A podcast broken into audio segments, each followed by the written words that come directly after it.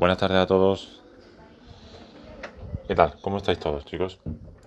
He visto que durante las últimas semanas ha habido alguna reproducción de uno de mis podcasts, sobre todo de los primeros, de las elecciones catalanas. Parece que no tiene tanto auge las últimas, pero bueno, no pasa nada. Sabéis que, bueno, por trabajo y situaciones en casa, pues no puedo subir podcast todos los días, ya me gustaría. Pero como imagináis, eh, para hacer un podcast eh, uno necesita una, inspiración y como muchos trabajáis, hay veces que uno no tiene ganas ni de hablar. Veis en la televisión, en la radio, en los periódicos, o si no veis ninguno de estos medios, en la calle con vuestros amigos o familiares, conversaciones sobre la actualidad. Y hemos visto durante los últimos días una serie de circunstancias que, bueno, nos pueden llegar a molestar, nos puede parecer intolerable, Hoy es 18 de mayo y si estáis viendo las noticias como yo, estáis viendo eh, lo que está pasando ahora mismo en una provincia vecina, hermanos, vecinos nuestros, como es Ceuta. Yo estoy viendo las noticias ahora mismo, llevo casi toda la mañana, si no por la radio o a través de la noticia digital y ahora en los medios de comunicación, en la televisión, viendo lo que está pasando, lo que lleva pasando bastante tiempo.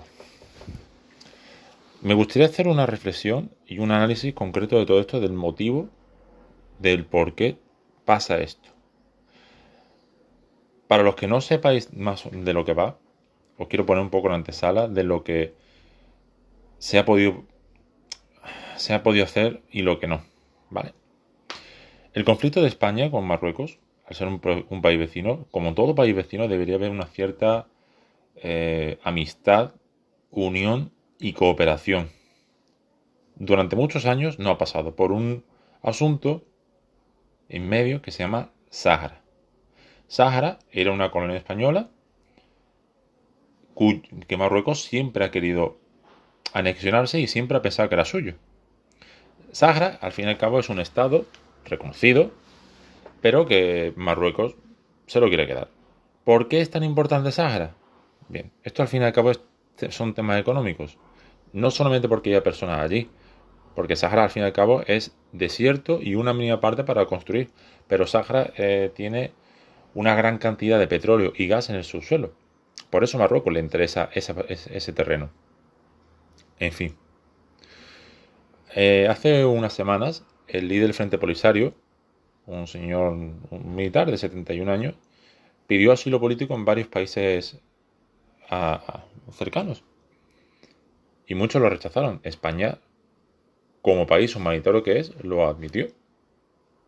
Como puede admitir a cualquier otra persona que pida asilo humanitario.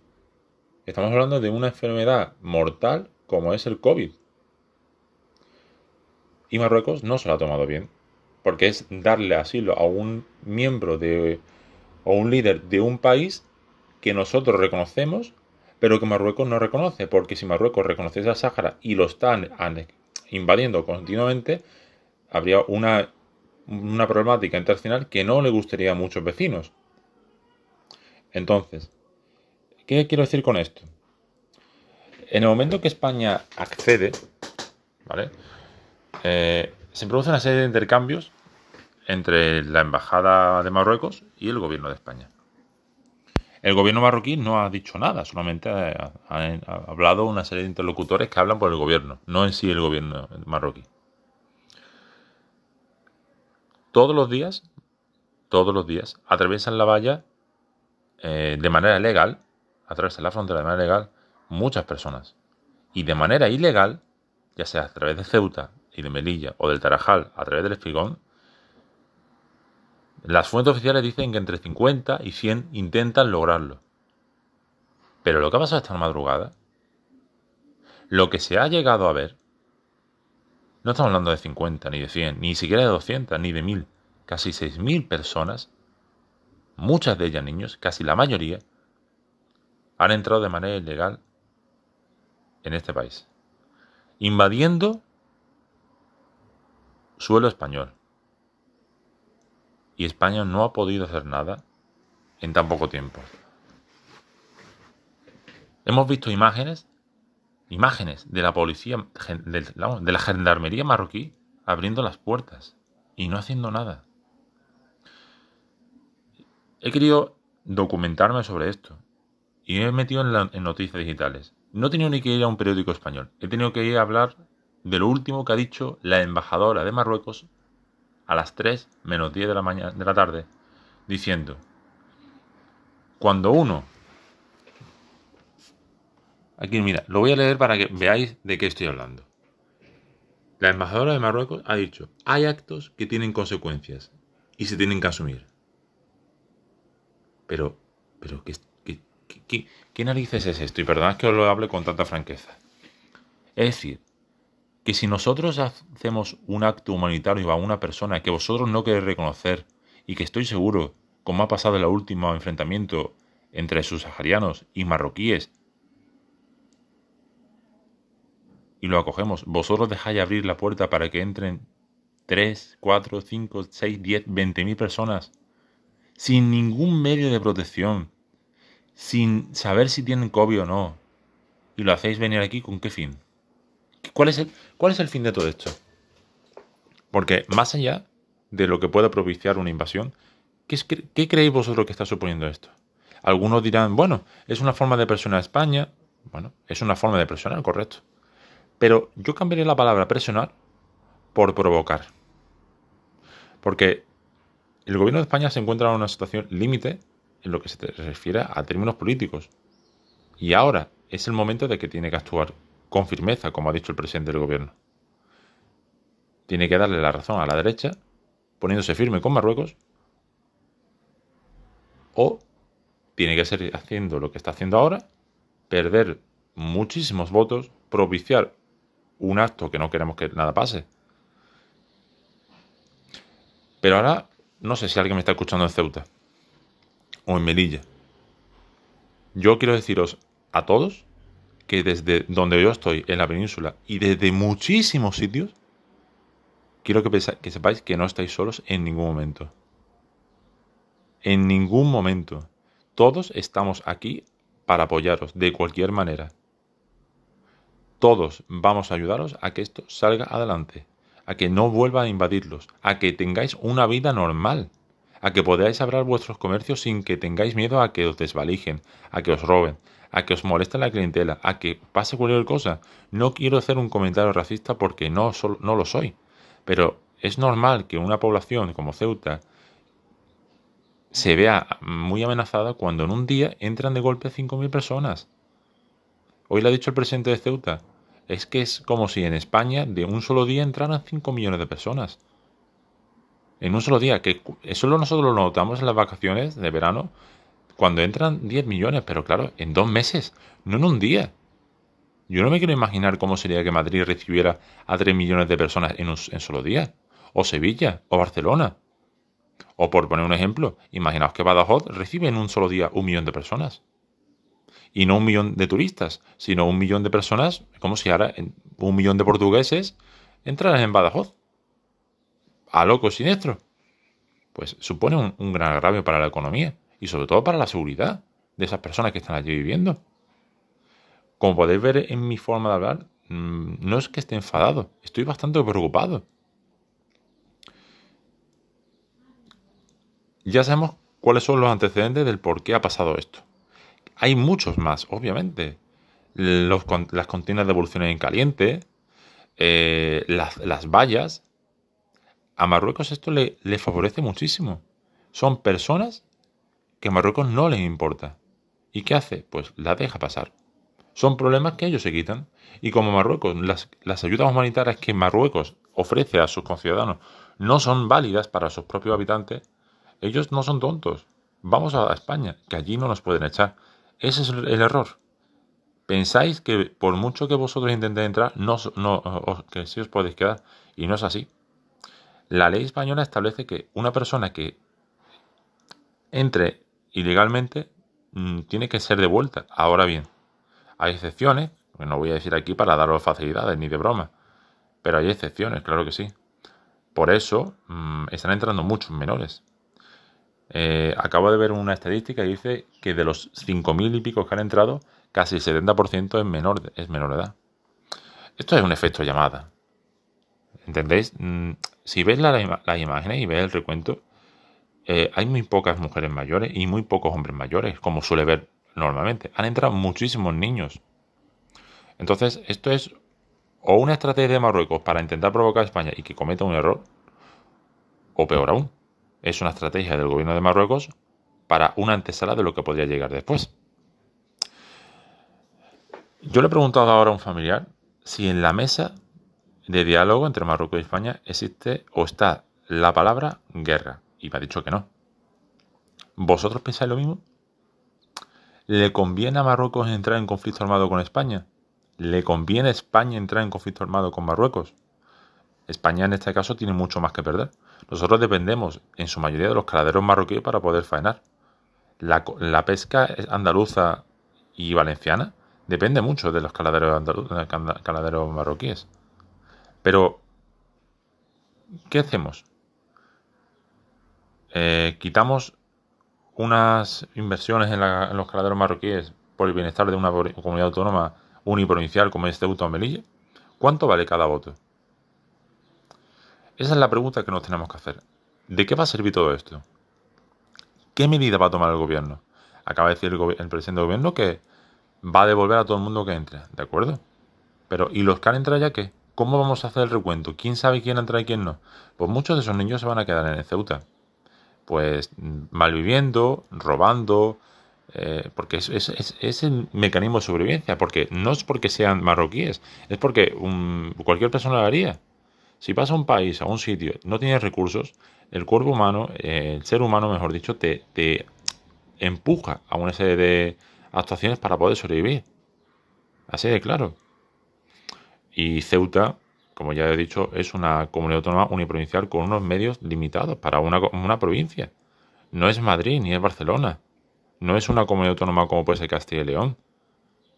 Y los medios que dispone son muy limitados. ¿Hasta qué punto están cansados ya nuestras fuerzas de seguridad del Estado? Han tenido que mandar el gobierno militares y 200 policías que se van a desplazar de Tribujena hacia allí. Pero, ¿habéis visto las imágenes como yo? ¿Qué va a hacer el ejército? El ejército lo que está haciendo es mandar gases lacrimógenos, pelotas de goma y no puede hacer nada más. No puede disparar al aire, ni siquiera. Porque eso supondría un conflicto entre Marruecos y España que ya de por sí existe, pero no está de facto. Y si ya la imagen de Marruecos está gravemente dañada por lo que está pasando, España no se puede permitir el lujo de tener una imagen dañada vista para Europa, ahora que estamos recibiendo fondos europeos. Entonces, los pasos que tiene que tomar el gobierno a partir de ahora, de esta misma tarde, tienen que ser decisivos. Primero, tiene que salvaguardar la frontera con Marruecos. Luego, instaurar, de nuevo la seguridad en Ceuta. Y por último, eh, poner los puntos sobre las IES a Marruecos.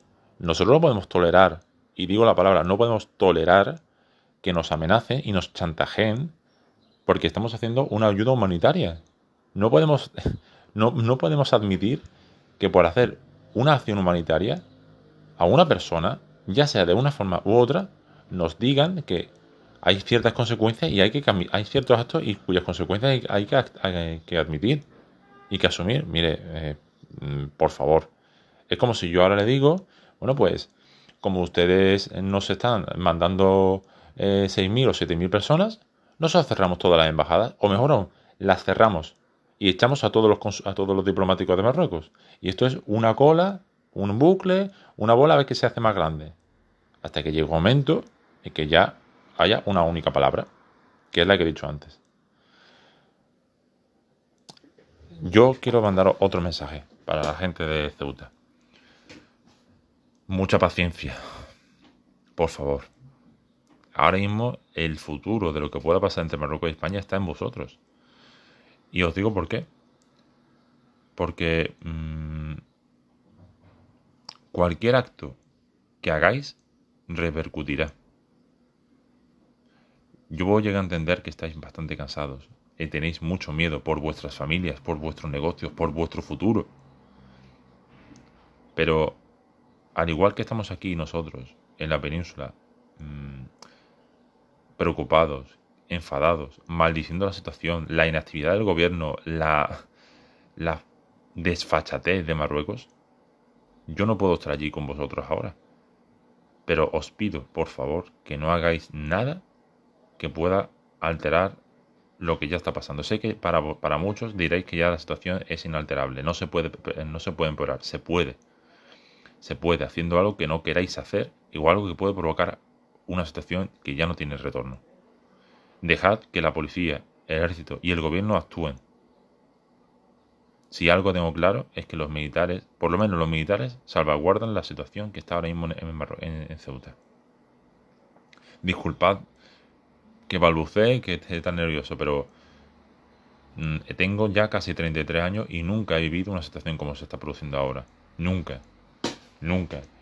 Y casualmente este tipo de actos en todos los países conllevan a una situación de un conflicto armado, casi siempre. Porque lo que ha pasado esta madrugada ha sido una invasión. Lo pinten como lo pinten. Una invasión se define como la entrada ilegal de un país a otro sin que haya ningún tipo de... Es que no, no tiene sentido lo que ha pasado. No tiene sentido. No tiene sentido. No han entrado 100, ni 200, ni 500. Han entrado en una noche 5.000, 6.000 personas. Que sí, Muchos me estáis escuchando y estaréis diciendo, poniendo las manos al cielo, es que son niños, sí, sí, son niños. Pero esos niños eh, son los mismos que han entrado ayer, antes de ayer, hace un mes y hace dos años. Y en ningún momento habéis dicho nada. Pero ahora, como hay 5.000, sí nos ponemos la mano a la cabeza. ¿Y qué le decimos a los niños de Ceuta que no han ido hoy al colegio? ¿Qué le decimos a los niños que están en Melilla sin poder hacer cosas con sus padres porque tienen miedo de lo que pueda pasar? Esos no, tienen, eso no importan. Claro que a los niños que vengan y tengan una situación de pobreza, una situación humanitaria precaria, hay que ayudarles. Pero lo que no podemos hacer es dejar las puertas abiertas, como ha hecho Marruecos, y que entre toda África, todo el, todo el continente africano porque nosotros no tenemos los medios para ayudar a todos. No podemos, y sería injusto para, para ayudar a todos. Es que mm, si tenemos una galleta y con esa galleta se da de comer a cinco personas, no podemos dejar que entren 20 personas con una sola galleta. Porque entonces hay 15 que no comen, o 20 personas que no comen bien, o 19 que comen mal y una que no come nada. Y eso no podemos tolerarlo. No podemos tolerar una amenaza, porque lo que ha sido es una amenaza de la embajadora de Marruecos. No podemos tolerar como el reino de España le llega un mensaje de chulería. Si haces una serie de cosas, tienen sus consecuencias. Pero esto dónde se ha visto? O sea, ¿dónde se ha visto este tipo de, de actuaciones? No tiene ningún sentido. No tiene ningún sentido. Hace escasos minutos os, leo una noticia. Bruselas urge a Marruecos a frenar la salida de inmigrantes y recuerda a Marruecos que Ceuta es una frontera europea. Estamos hablando de la Unión Europea, la misma que no está moviendo ni un solo dedo entre el conflicto armado entre Palestina e Israel. ¿Creéis acaso algo que va a hacer algo entre Marruecos y España? ¿Por qué? ¿Por qué? Porque España es un Estado miembro de la Unión Europea. ¿Y qué? No se va a movilizar ningún, ningún emisario, ningún diplomático, ni la otra. No, no. Esto es un, un conflicto, porque ya se le puede llamar conflicto, entre unas. entre Marruecos y España. Y aquí solamente hay dos soluciones. Primero, la devolución a Marruecos que se cierre la valla con Marruecos. Y si acaso, se cierra la frontera con Marruecos. Y ya lo que venga después, la pelota va a estar encima del tejado de Marruecos. Y lo que decide Marruecos va a ser consecuencia de lo que pase después. Y eso, como yo diría a la embajada, tiene también tiene sus consecuencias. O la segunda acción. Se devuelven a todos los que han entrado y al día siguiente entran otra vez. Y así todos los días. hasta que llegó un momento que el gobierno de España tomó una decisión. La verdad, es la primera vez que vivo esto. No sé cómo se debe actuar, no sé qué hay que hacer. No sé qué puede pensar ahora el presidente del gobierno, sea de la ideología que sea. Pero es una situación bastante crítica.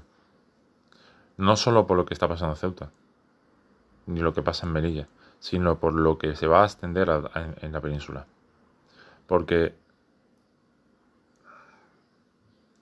igual que pido paciencia y pido tranquilidad, no sé cómo puede esto afectar a muchas ciudades del, país. Muchas personas no tienen, digamos, la suficiente tranquilidad como para hacer algo y actúan a lo loco. ¿Quién me dice a mí que alguien de Toledo no vaya a la embajada o el consulado de Marruecos y tirarle un huevo? O alguien de, Castilla y León, de Valladolid, que vaya también a una mezquita y haga alguna barbaridad. Esto es lo que no, no, lo que no debe pasar. No podemos incitar al racismo ahora. Esto no es un tema religioso. Eso es un tema político entre dos países. Pero por eso mismo tenemos que confiar en la policía, en la Guardia Civil, en la Fuerza de Estado, en el Ejército y, por supuesto, en el Gobierno. Y, yo sigo pensando que en Su Majestad el Rey que nos podría ayudar, como hizo don Juan Carlos en su, en su momento con el, el Rey de Marruecos.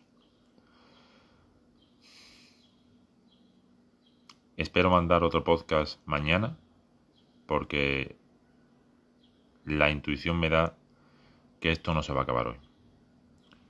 No sé si mañana será peor, se solucionará algo o no, pero intentaré en la medida que sea posible mañana mandar otro podcast, puede que más corto, este es el más largo que estoy haciendo porque es algo que no hemos vivido, creo que ninguno de los que me estáis escuchando, al menos durante los años que estamos viendo. Y me gustaría, me gustaría que en algún momento me respondierais.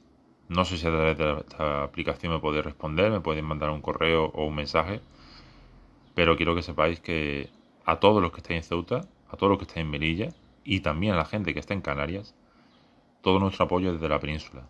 No estáis solos. Muchos pensarán que Ceuta y Melilla es como una provincia de, África, y no es así. Ceuta y Melilla son provincias, son comunidades autónomas aún uniprovinciales de España, del Reino de España, y lo van a ser siempre. Quiera quien quiera. Muchas gracias por escucharme esta tarde otra vez a todos los que me escucháis, como siempre. Espero que en casa estéis bien, que la familia vaya bien, que estéis todos bien, que no haya ningún contagiado y que si lo hay alguno, muchísima fuerza y muchísimo ánimo. Vuelvo a repetir, para los ceutíes, los melillenses, para los canarios, muchísimo ánimo, muchísima fuerza, muchísima paciencia. Y si tenéis miedo, quedaos en casa. No, no hagáis caso a las provocaciones. Si tenéis problemas, acudid a la policía. Nuestras fuerzas de seguridad del Estado están al 100% con vosotros. Y recordad, no estáis solos, amigos. Un saludo muy grande.